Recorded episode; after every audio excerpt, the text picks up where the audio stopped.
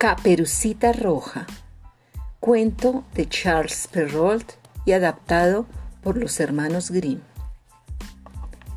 Había una vez una niña muy bonita.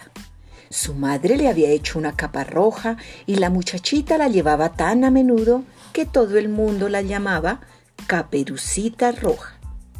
Un día, su madre le pidió que llevase unos pasteles a su abuela, que vivía al otro lado del bosque recomendándole que no se entretuviese por el camino, pues cruzar el bosque era muy peligroso, ya que siempre andaba acechando por allí el lobo.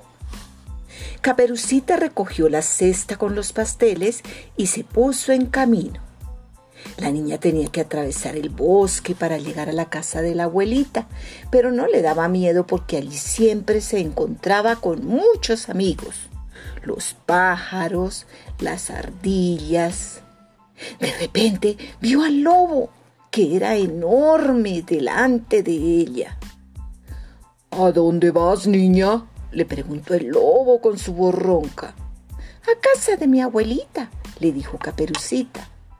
No está tan lejos, pensó el lobo para sí, dándose media vuelta.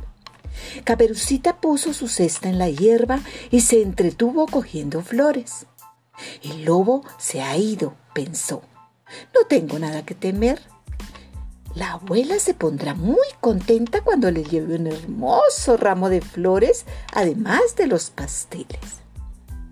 Mientras tanto, el lobo se fue a casa de la abuelita. Llamó suavemente a la puerta y la anciana le abrió pensando que era Caperucita. Un cazador que pasaba por allí había observado la llegada del lobo. El lobo devoró a la abuelita y se puso el gorro rosa de la desdichada. Se metió en la cama y cerró los ojos. No tuvo que esperar mucho, pues Caperucita Roja llegó enseguida, toda contenta, cantando y brincando. La niña se acercó a la cama y vio que su abuela estaba muy cambiada. Abuelita, abuelita, qué ojos más grandes tienes. Son para verte mejor, dijo el lobo tratando de imitar la voz de la abuela.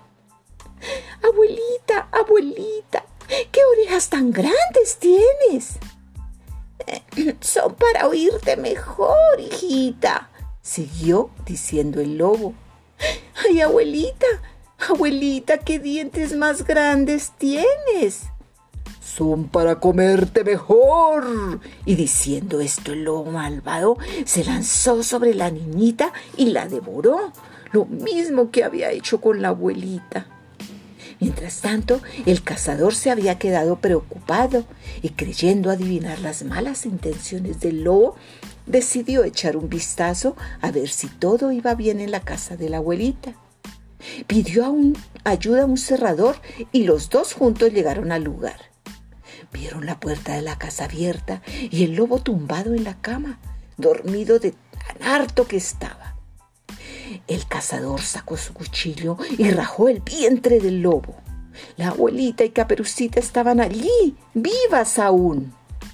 Para castigar al lobo malo, el cazador le llenó el vientre de piedras y luego lo volvió a cerrar. Cuando el lobo despertó de su pesado sueño, sintió muchísima sed y se dirigió a un estanque próximo para beber. Como las piedras pesaban mucho, cayó en el estanque de cabeza y se ahogó. En cuanto a Caperucita y su abuela, no sufrieron más que un gran susto pero Caperucita Roja había aprendido la lección. Prometió a su abuelita no hablar con ningún desconocido que se encontrara en el camino. De ahora en adelante seguiría las juiciosas recomendaciones de su abuelita y su mamá.